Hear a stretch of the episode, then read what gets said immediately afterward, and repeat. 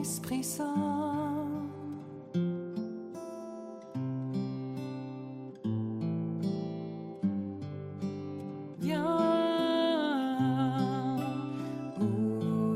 Esprit Saint.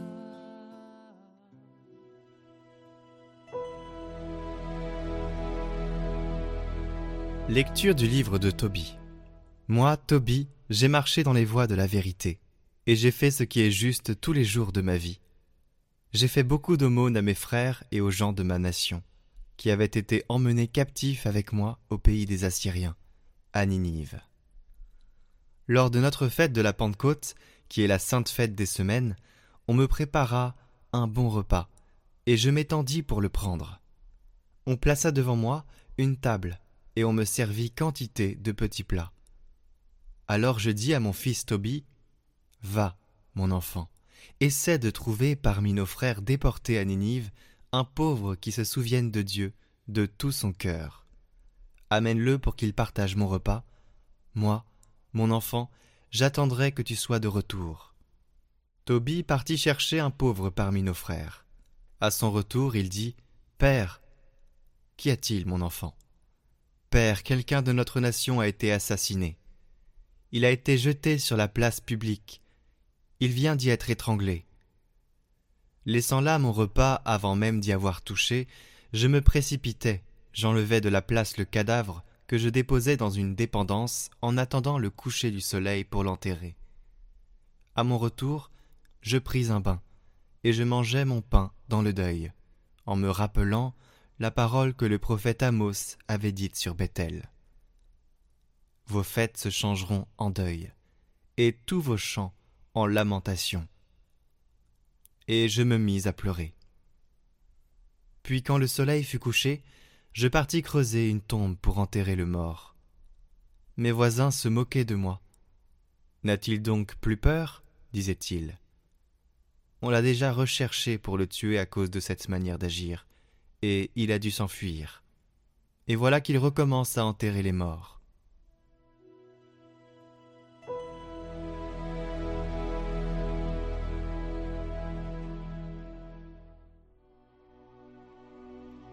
Heureux qui craint le Seigneur. Heureux qui craint le Seigneur, qui aime entièrement sa volonté. Sa lignée sera puissante sur la terre. La race des justes est bénie. Les richesses affluent dans sa maison. À jamais se maintiendra sa justice. Lumière des cœurs droits, il s'est levé dans les ténèbres. Homme de justice, de tendresse et de pitié. L'homme de bien a pitié, il partage. Il mène ses affaires avec droiture. Cet homme jamais ne tombera. Toujours on fera mémoire du juste.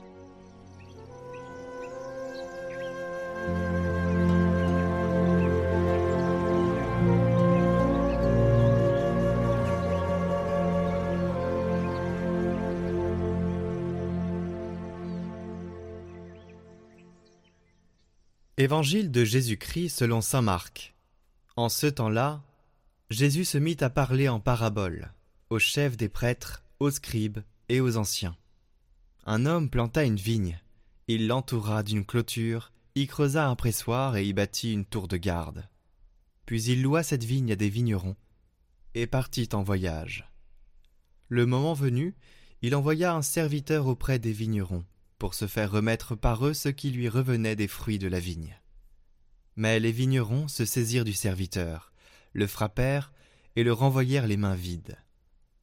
De nouveau, il envoya un autre serviteur, et celui-là, ils l'assommèrent et l'humilièrent. Il en envoya encore un autre, et celui-là, ils le tuèrent. Puis beaucoup d'autres serviteurs. Ils frappèrent les uns et tuèrent les autres. Il lui restait encore quelqu'un, son fils bien-aimé. Il l'envoya vers eux en dernier, en se disant Ils respecteront mon fils. Mais ces vignerons-là se dirent entre eux Voici l'héritier, allons-y, tuons-le, et l'héritage va être à nous. Ils se saisirent de lui, le tuèrent et le jetèrent hors de la vigne. Que fera le maître de la vigne? Il viendra, fera périr les vignerons, et donnera la vigne à d'autres. N'avez-vous pas lu ce passage de l'Écriture? La pierre qu'ont rejetée les bâtisseurs est devenue la pierre d'angle. C'est là l'œuvre du Seigneur, la merveille devant nos yeux. Les chefs du peuple cherchaient à arrêter Jésus, mais ils eurent peur de la foule. Ils avaient bien compris, en effet, qu'il avait dit la parabole à leur intention. Ils le laissèrent donc et s'en allèrent.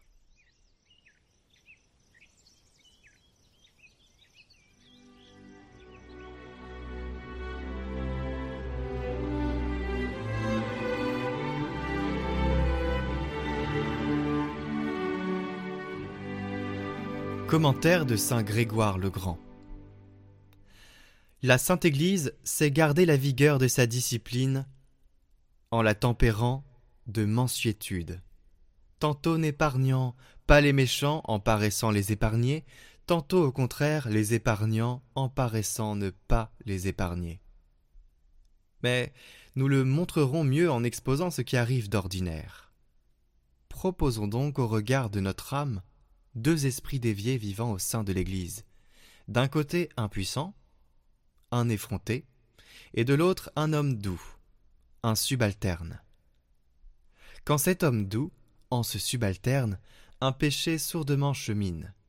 Le prédicateur est là, il se monce, il attaque, il blâme ce péché, et en blâmant le pécheur, il le libère du péché, il le rétablit dans le chemin de la droiture. Au contraire, apprend-on que ce puissant, cet effronté, a commis un forfait. On cherche l'heure de la semonce pour le mal qu'il a commis.